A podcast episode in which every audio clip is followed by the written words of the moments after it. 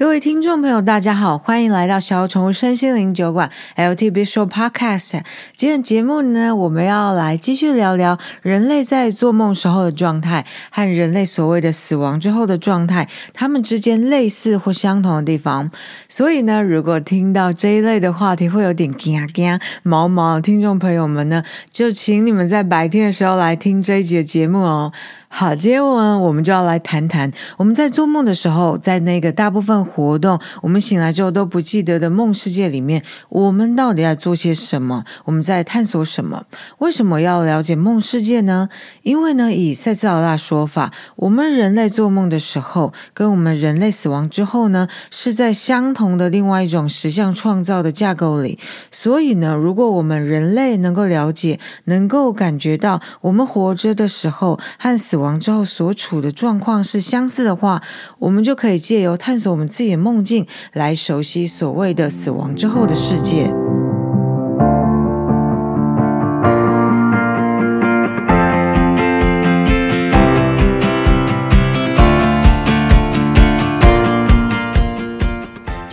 这一集的内容主要是要来聊聊赛斯和 Jane Roberts 在《灵魂永生》里面的这本书里面的第十章“生活中的死亡情况 ”（Death Conditions in Life） 这一章的内容。那赛斯老大呢，他在这一章所讲观点里面，主要的重点呢是想要告诉我们人类说，我们人在做梦的时候，意识所处的那个状态，其实跟死亡之后处所处的状态是没有两样的。所以呢，他会。花很多篇幅，很仔细的来告诉我们，我们做梦的时候在做些什么，梦世界呢是一个怎么样的世界？然后呢，如果我们在心态上准备好了，去探索梦世界，去熟悉梦的世界的话。我们呢，等于也是同时在熟悉死亡之后的世界。这样来说，这样对我们来说有什么帮助吗？我自己是觉得说啊，他应该是想要帮助我们借由熟悉做梦的状态，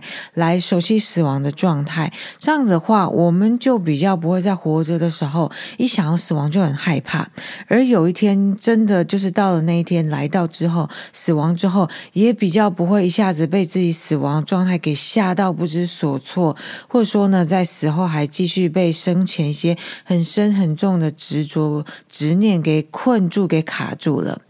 好，那赛斯老大他是建议我们说，如果想要在事先先熟悉死后实相，最好的方式就是去探索、去了解我们做梦的自己的本质。那只是说可惜呢，一般来说没有多少人想要花这个时间或力气，但是呢，他还是想要试试看啊，透过鲁柏传递这些讯息给我们，那看看呢会不会有比较多的人愿意去试试看。好，如果说呢有人愿意来尝试看看的话。那么在梦境里面，我们到底要探索些什么呢？他说啊，我们在做梦的时候其实是很忙的，而且呢，有可能比醒着的时候还忙，你知道吗？我们做梦的时候到底在忙些什么？我们呢，有时候呢会去跟已经死去的亲人或朋友交谈，因为死去之后呢，我们并就是死去之后人并不会马上去投胎，会有一个状呃过渡的状态，也就是说呢，死去之后会当阿飘一阵子之后才去投胎。那在还没有投胎之前呢，阿飘他们可以去拜访还活着的亲友，而且呢反过来说也是一样的哦，还活着的人呢，其实。其实也可以在做梦的时候去拜访已经死去的阿飘的亲朋好友。此外呢，我们也还可以再一次的拜访我们自己的过去哦。嗯，大家记不记得赛斯老大也很喜欢说的一句话：过去、现在、未来是同时存在的。那当然了，我个人是认为说，我们对于这句话能够理解的程度，肯定是跟赛斯老大想要表达意思是不太一样的。不过这个我们暂时先把它放一边去啊，回到我们前面刚刚讲的，我们做梦的时候可以回去拜访我们自己的过去，可以去跟小时候的同学打招呼、问候问候，也可以重新去走过几十年前天天都在走的那个街道。那这一类的梦境啊，大家其实可以回想一下哦，其实有。有可能你有做过，对不对？而且呢，那个在梦境里面很熟悉的住家、很熟悉的街道，醒来如果说还记得的话，有可能会觉得很奇妙，说：“诶，为什么我会有一种熟悉感？但是我明明小时候没住过那边啊。”我我在猜啊，会不会是说那个呃，感觉上很熟悉的那个地方，有可能是我们其他的转世人格住过的地方吗？或者说呢，那个很熟悉的街道房子，其实，在我们即将醒来的时候，是把那种熟悉感、那种资讯，很象征性的转化成影像的时候，那只是就是去象征一个熟悉的空间而已，而不一定要转化成我们这一生实际住过的那些房子、街道的样子呢？好，那回到刚刚前面讲的，除了已经死去的亲友之外呢，我们在梦中其实也有可能去拜访还活着的人。比方说呢，其实我们有可能跟着在世界另外一端的某些人，其实已经在梦里面来往很久了。可是呢，这些人啊，有可能在醒着的时候，如果这些人出现在我们面前，对我们来说，其实也不过像是陌生人而已。耶。诶，其实他讲到这边，哦，说到这里，这个让我想到啊，就是我们以前在小宠物身心灵酒馆 Podcast 里面第二十十一集的节目有谈过对等人物 Counterpart 这个观念。我在猜呀、啊，他讲的这种梦中所会面的人，这种真的还活着住在地球另外一边的人啊，会不会他在讲是对等人物呢？好，那除了拜访这些熟悉的人跟地方之外呢，我们做梦的时候啊，还可以瞬间穿越空间。比方说啊，你可以从你现在住的地方跑到你小时候住的地方，而且可以立刻就跑过去。那我是不知道这要怎么发生啊？可能说，比方说在梦里面说，我们可能要有意识的去想一下，我现在要从这边瞬间移动到那边，然后就过去了。诶，是是吗？是这样吗？我我不知道哈，不过我我猜它可能是这么一回事。不过呢，以赛斯老大说法来看，如果知道怎么移动的话，就是你就是可以。应该就是立马移动过去，从 A 点移动到 B 点去的。好，除此之外呢，在梦里面我们在做什么？还可能会有指导灵来见我们，来给我们一些指示哦。哎，哇，这这有没有有趣了？我们做梦的时候，有可能会跟我们指导灵见面耶。诶，大家记不记得？我们在前面两集节目里面，我们在讲死后的环境的时候，也有讲过说，人死后啊，可能会有灵界使者或是护卫队来接引。诶，原来在我们还活着的时候，在做梦的时候，这些互动可能就有可能就已经在做了耶，只是说我们醒来之后就忘记了。而且呢，这边呢、我也是在想说，也许是这些指导灵，他们觉得说啊，这样子的互动是比较好的。就说呢，他在梦里面教导我们一些事情，对于我们的人生给我们一些指示，然后我们醒来之后啊，就用一种好像是得到一种灵感的方式来想到这些讯息。也许呢，这样的方式比较能够维持我们这个人格在这一生体验着一种独立的感觉。觉。好，那除了跟指导灵会面之外呢，赛斯他还说，我们也有可能在梦里面教别人东西，或是做一些有意义的工作，或是解决问题。那或者是说，哎，有可能我们只在梦里面做白日梦，幻想这个，幻想那个。哎，哇，这听起来实在是很忙，对不对？而且好像他说，我们可能会做一些有意义的工作，或是解决问题。哎，哎，这这个部分听起来未免太严肃了吧？原来我们不是只有在梦里面胡思乱想而已，我们在梦的实相里面探险的时候，也是有它的目标跟意义的。而且呢，这些探险是在我们活着跟死后的时候，都一直在梦的实相里面做的事情。甚至于啊，从赛色层面来看，我们所谓的活着的人类啊，其实比较像是我们在做梦的自己的一个有血有肉的物质实相的投射。但是这样说的话，难道说做梦的自己比我们这个地球上清醒着的自己还真实吗？不然你怎么说我只是一个有血有肉投射呢？其实又不是哦。其实做梦的自己呢，也只是我们的本体在三次元物质实相的一个参考点 （psychological point of reference），就好像是说呢，是我们的本体投射过来的一个影子一样。我我哇靠！说真的，讲到这边我就开始觉得头昏了。这整个好复杂啊。诶，说真的哦，其实光是要回答。我是谁？我是什么？这个看起来好像很简单的问题，如果真的要讲到那个灵魂意识层面去的话，真的是三天三夜也讲不完呢。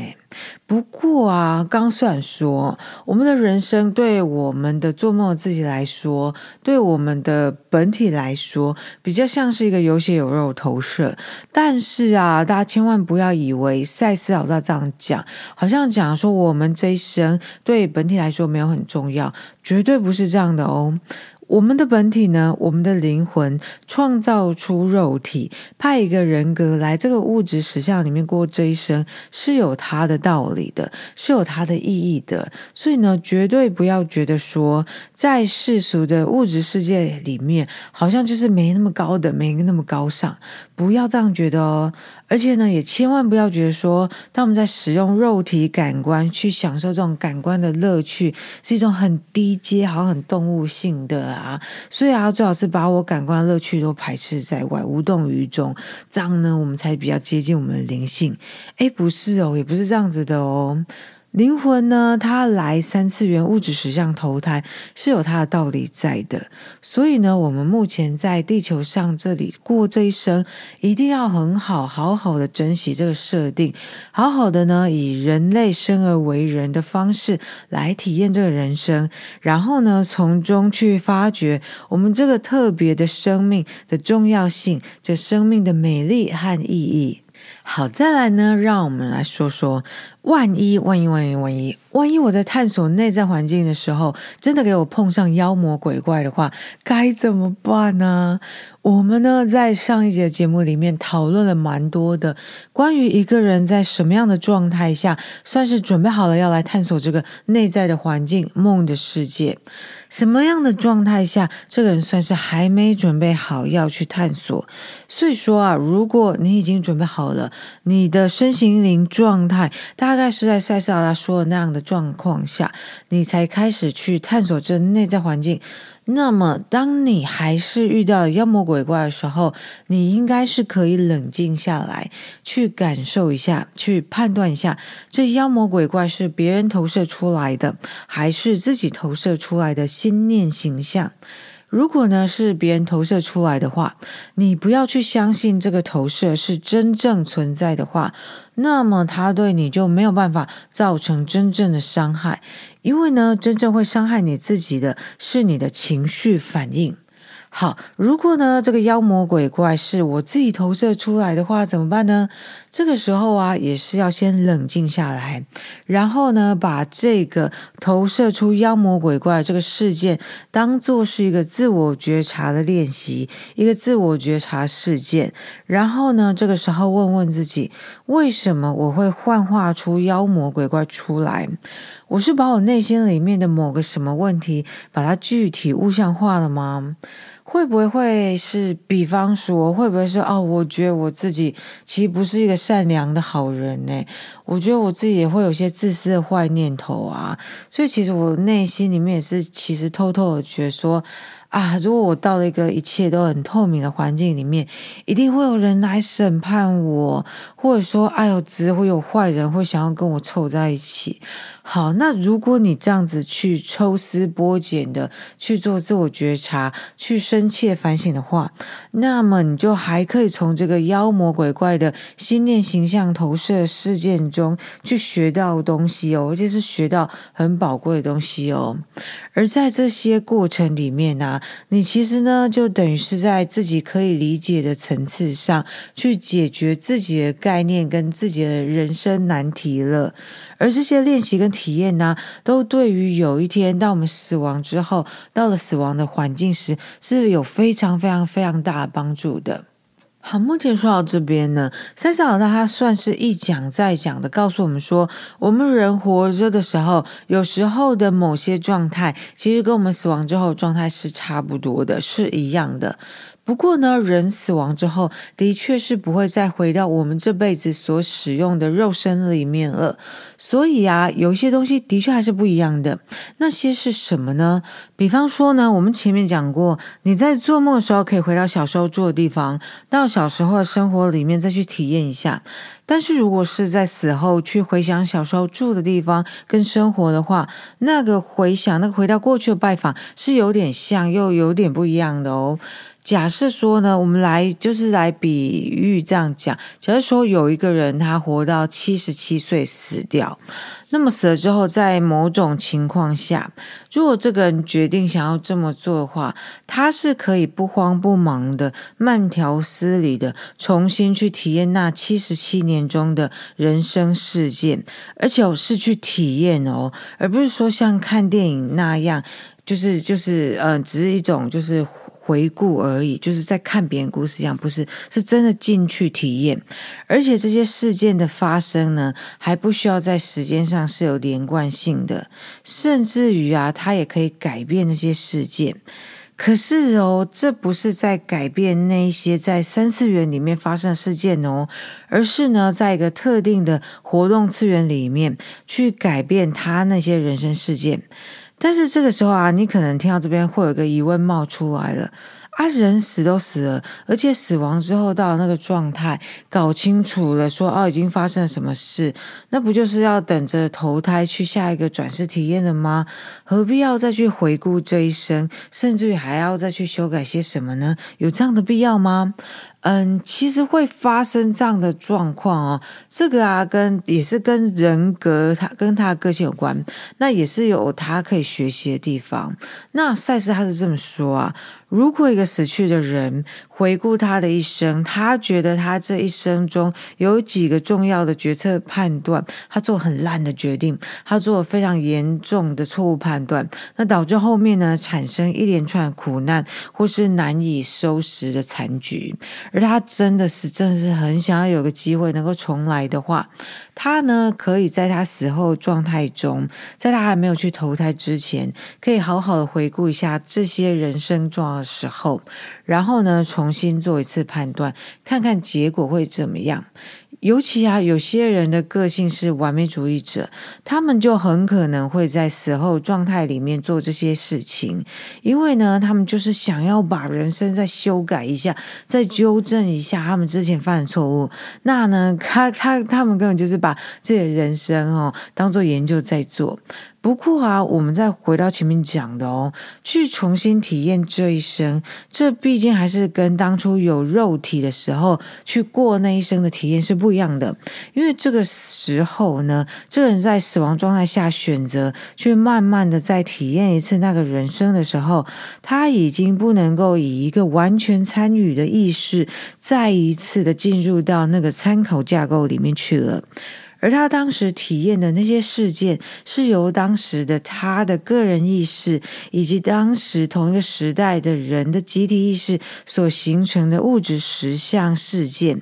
当他在死亡状态下去重新体验的时候，我觉得这意思感觉上比较像是他可以像一个旁观者一样进入那些事件里面，而当他因为完美主义作祟，想要做出一些改变决定的一些念头，去改变一些当时的决定，去改变一些当时的行动，然后看看他。会不会有什么不一样的结果出来的时候呢，就会有另外一条心念形象的实相岔开出去，去自己开花结果。其实啊，我们在生活中好像也会做类似的事情，对不对？大家想看，你会不会对发生过事情，比方说耿耿于怀呀，一直在心里面重复播放，或者是比方说哦，刚刚吵了一架，吵输了，所以在心里面一直重复播放说，看说，哎，我刚刚到底其实要怎么吵才会吵赢？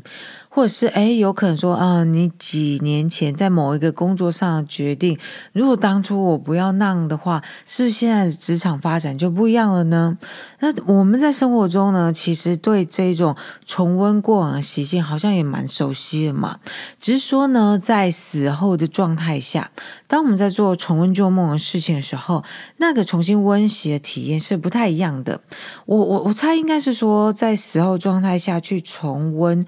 过往的事情，那其实更那那种体验的真实感会更真切，而且那个可以重新改变事件的感觉会更明显、更强烈。不过我自己在读到这边的时候，我个人体会是啊，重点可能其实并不是在于说我们是不是要在死亡之后。不断的去回想今生的人生体验，去改变那些记忆跟事件。而是说呢，我们去了解这些，其实是要跟我们讲说，实相的创造，它在不同的次元里面呢，真的是跟在三次元物质实相里面的实相创造是很不一样的。在其他次元里面的实相创造，不会像在物质实相里面的事件都是那么固定不变的。那事件呢，只是沿着一条时间轴不断的往下发生而已。而是说呢，在多次元实相。里面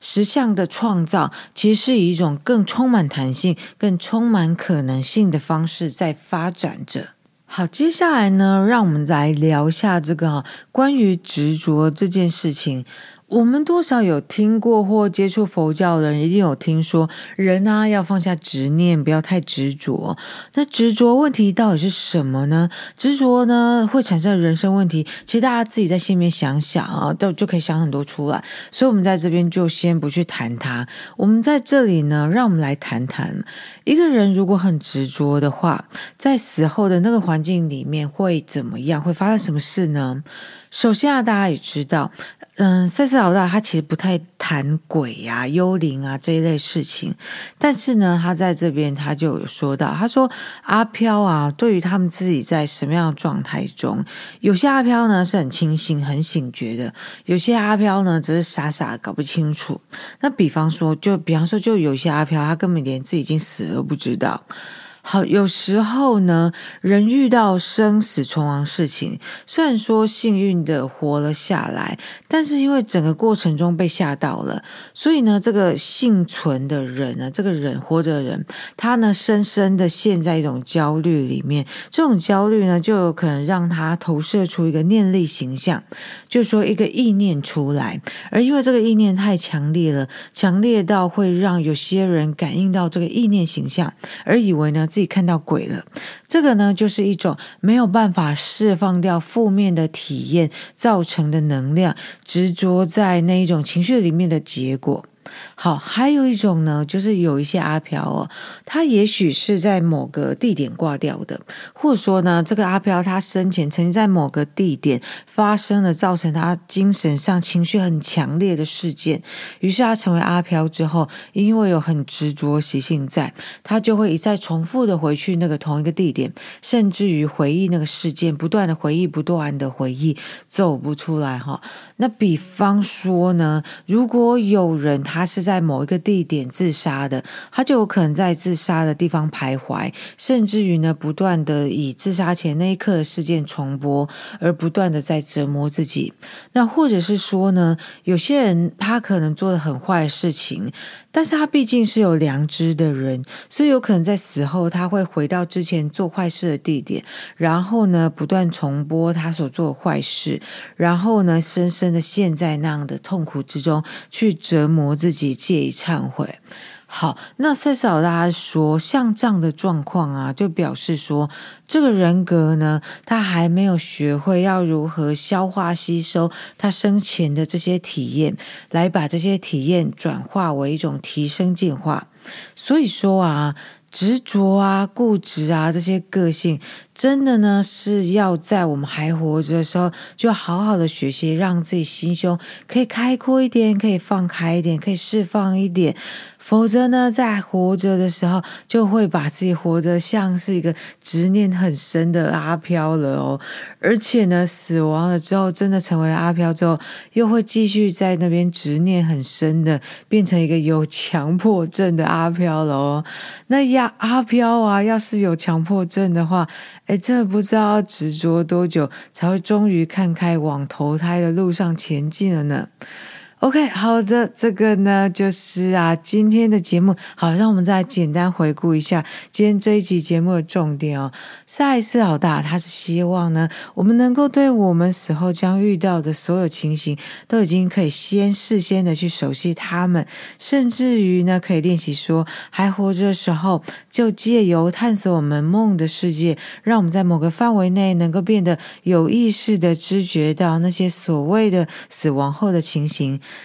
这个呢，可以帮助我们比较不会害怕死亡，死了之后也比较不会害怕自己所处的状态。同时呢，也可以了解到一个人的生与死，生死其实并不是在一线之间，生与死，其实在我们活着以及死亡之后，都一直是在交错进行着的。但是呢，活着有活着的理由与意义，死亡有死亡的理由与意义。当我们现在在什么样的状态时就好好把握当下的状态，创造这个状态中的实相吧。